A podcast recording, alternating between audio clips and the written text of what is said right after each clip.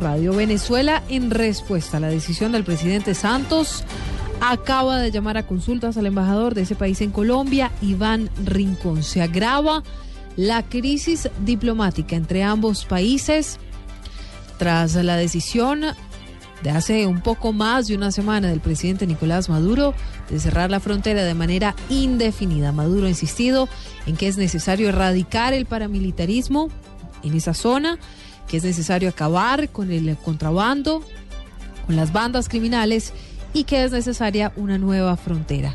Los detalles en Caracas, Santiago Martínez. Hola, buenas noches. La canciller de la República de Venezuela, Delcy Rodríguez, acaba de anunciar que el presidente Nicolás Maduro llama a consulta al embajador en Colombia, Iván Rincón.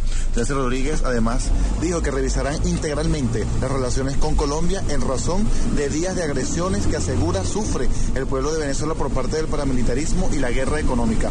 Asimismo, la canciller Rodríguez lamenta que los avances alcanzados en la reunión de Cartagena el día de ayer miércoles se vean frustrados, según afirma, por soberbia de sus autoridades de esta manera Venezuela responde al llamado de consulta que hizo primero Colombia al embajador en Caracas y también llama a consulta al embajador de Venezuela en Colombia, Iván Rincón. En la información en Caracas, Santiago Martínez, Blue Radio.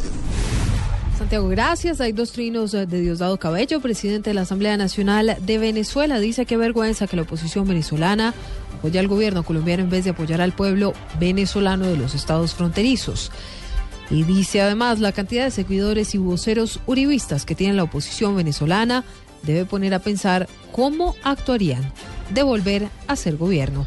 Algunas de las reacciones entonces que se generan desde Venezuela, por supuesto estaremos atentos a todo lo que ocurra en el vecino país. Pero a las 8 de la noche, 5 minutos, ¿qué significa en materia diplomática un llamado a consultas? Diego Monroy.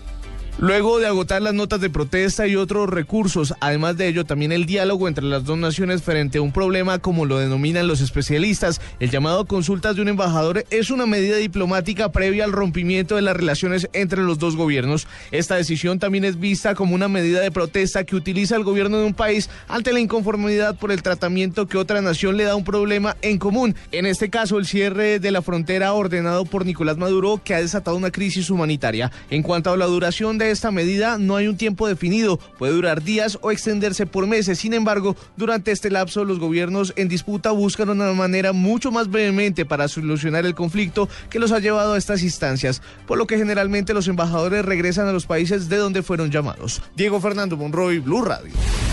Diego, gracias. El Partido Conservador, uno de los primeros en pedir acciones concretas al gobierno frente a los atropellos de las autoridades venezolanas, dijo que UNASUR no es el organismo adecuado para solucionar la crisis. Simón Salazar. El presidente del Partido Conservador, el representante David Barguil, se mostró de acuerdo con la decisión del presidente Santos de llamar a consultas al embajador de Colombia en Venezuela. Sin embargo, dijo que la UNASUR no debe ser el organismo al que acuda el gobierno para intentar solventar la crisis. Por supuesto, eso era lo que había que hacer llamar a consultas a nuestro embajador en Caracas. Y había que hacerlo desde hace varios días. Es inadmisible el atropello de ese régimen dictatorial en contra de nuestros compatriotas, las violaciones a los derechos humanos de nuestros connacionales. Y tengo que plantear también desde el Partido Conservador, que nos parece equivocado, que sea el UNASUR el organismo al que se acude para dirimir este conflicto. Aseguró que UNASUR ha demostrado seguir los intereses de Venezuela y hacer eco a lo que anuncia el presidente Nicolás Maduro. Simón Salazar, Blue Radio.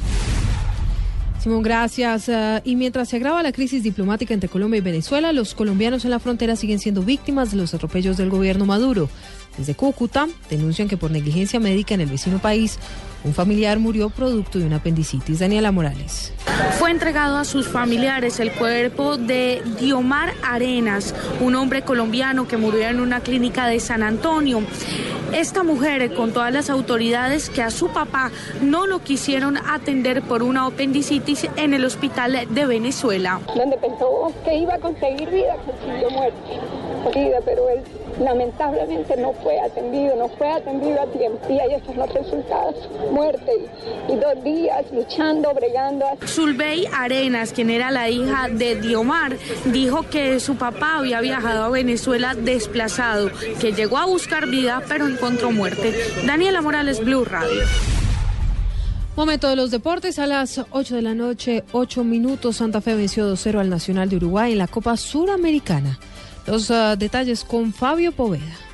Con goles del venezolano Luis Seijas y Wilson Morelos, ambos en el segundo tiempo, Santa Fe dejó en el camino al Nacional de Montevideo en el Estadio Parque Central. Fue un partido bastante accidentado y con pierna fuerte desde el pitazo inicial. A los dos minutos de iniciado, el árbitro Raúl Orozco expulsó al defensor Diego Polenta del Nacional. Más tarde, en el minuto 41, el juez optó por expulsar a Julián Anchico de Santa Fe e Iván Orozco de Nacional. Con este triunfo, Santa Fe dio un paso importante para clasificar a los octavos de final. El partido de vuelta se jugará el 16 de septiembre a las 7 de la noche en el Estadio Nemesio Camacho El Campín de Bogotá. El ganador de esta llave se enfrenta al ganador de la serie entre Melec de Ecuador y el Juventud de Uruguay. Fabio Poveda Ruiz, Blue Radio. Ahora en Blue Radio, la información de Bogotá y la región. Noticias de Bogotá. Alrededor de 100 tutelas fueron radicadas hoy en contra de la decisión del Tribunal de Cundinamarca de hacer una consulta popular antitaurina. Camila Correa.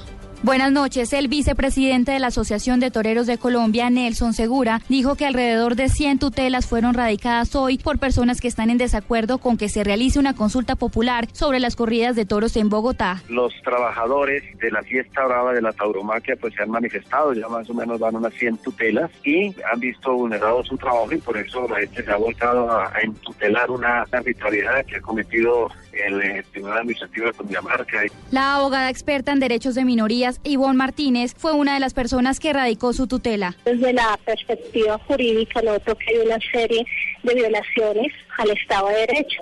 Entre ellos noto que hay una vía de hecho por cualquier medio por dar por terminado con una cultura y una tradición. Nelson Segura también dijo que mañana se sumarán a la tutelatón personas de otras ciudades y municipios. María Camila Correa, Blue Radio.